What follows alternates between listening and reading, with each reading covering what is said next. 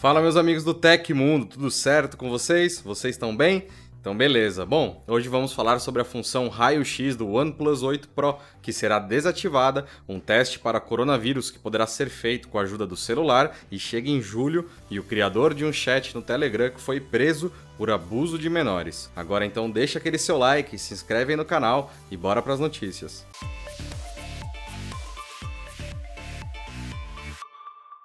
A OnePlus vai desativar temporariamente o filtro de câmera do OnePlus 8 Pro, que gera um efeito de raio-x. A empresa enfatizou que o filtro fotocromo não pode ver através de materiais espessos. Na última semana, influenciadores de tecnologia descobriram a função escondida. No caso, o filtro é usado em uma câmera de 5 megapixels que não possui filtros de infravermelho, ou seja, ela consegue enxergar a luz infravermelha por estar alinhada com este espectro. Em uma publicação no Weibo, uma rede social chinesa, a OnePlus confirmou que o filtro será temporariamente desativado dos smartphones dentro de uma semana. A empresa lançará uma atualização para estes usuários, mas não deixa claro qual será a medida definitiva. A empresa também se desculpou com os usuários por criar preocupações com a privacidade e causar problemas para os usuários do OnePlus e outros internautas. Segundo a empresa, uma nova solução será apresentada no futuro e estas mudanças serão implementadas globalmente.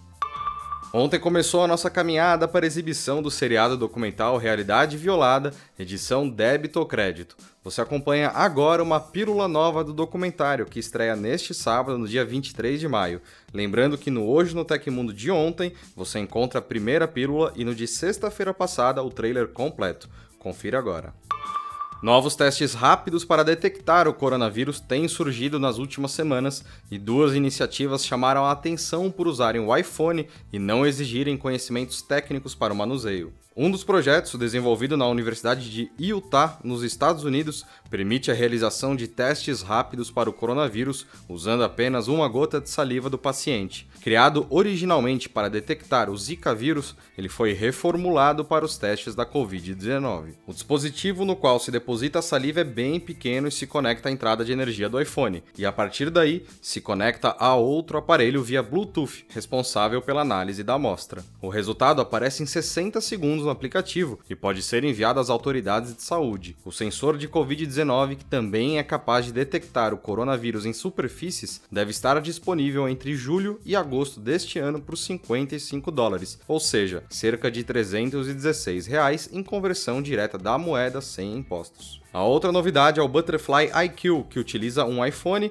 um pequeno dispositivo de ultrassom e um aplicativo de realidade aumentada para a realização de exames online nas pessoas que residem em locais remotos. Basta conectar a sonda ao celular, colocá-la na região dos pulmões e transmitir o exame em tempo real para o médico que dará todas as orientações caso o próprio paciente esteja operando o equipamento. Neste caso, a detecção da doença se concentra em verificar a condição dos pulmões, um dos órgãos mais afetados pela Covid-19.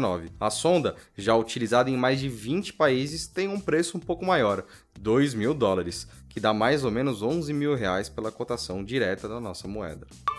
Após anunciar a demissão de 3.700 funcionários no início de maio, a Uber vai fazer mais um grande corte em seu quadro. De acordo com The Wall Street Journal, a empresa deve fechar 45 escritórios e reavaliar projetos experimentais não essenciais.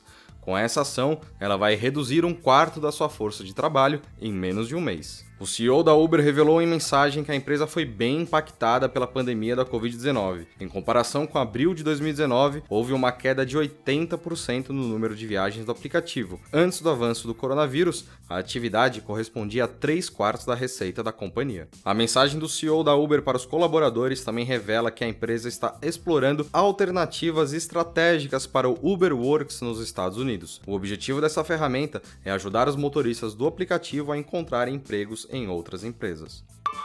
A startup Trigo, da Polônia, anunciou um protótipo de veículo elétrico extremamente compacto que se confunde ora com um carro, ora com uma moto.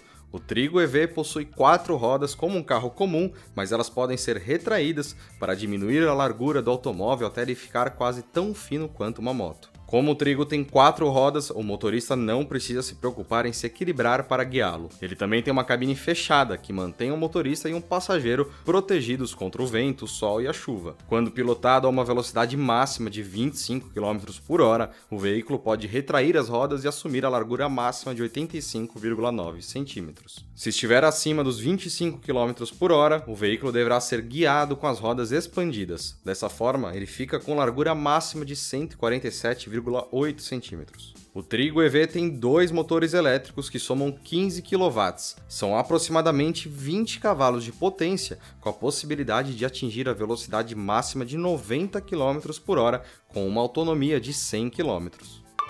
O criador do NTH Room, uma sala de bate-papo de temática obscura que funcionava no Telegram, foi preso ontem na Coreia do Sul, acusado de ter abusado sexualmente de pelo menos 21 mulheres, sendo a maioria delas adolescentes. De acordo com a polícia, o criador se chama Moon Young-wok, tem 24 anos e teria cometido os crimes de fevereiro de 2019 a janeiro de 2020. Quando estava sendo levado para uma viatura, Moon chegou a declarar aos repórteres que tinha percepções equivocadas sobre o sexo.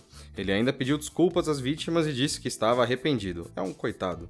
Sobre outro caso de abuso sexual derivado de salas do Telegram, o criminoso afirmou que não conhece o principal suspeito investigado, que se chama Cho Jubin. Aparentemente, o abusador que foi preso atraía as jovens prometendo alguma quantia em dinheiro em troca de fotos e vídeos sexuais e depois as chantageavam para enviar mais materiais que foram compartilhados na internet. A polícia disse que ele chegou a fazer incitação ao estupro em três oportunidades. Ao contrário de Cho, que a polícia supõe ter ganho alguns milhões de dólares com o comércio de criptomoedas, as atividades criminosas de Moon parecem ter exclusiva relação com o sexo. Ele disse às autoridades que nesse período conseguiu arrecadar cerca de 730 dólares a partir de doações feitas pelos usuários do chat. Apesar das 21 vítimas de Moon identificadas pela polícia, ele e seus cúmplices confessaram ter abusado de 50 mulheres desde 2015.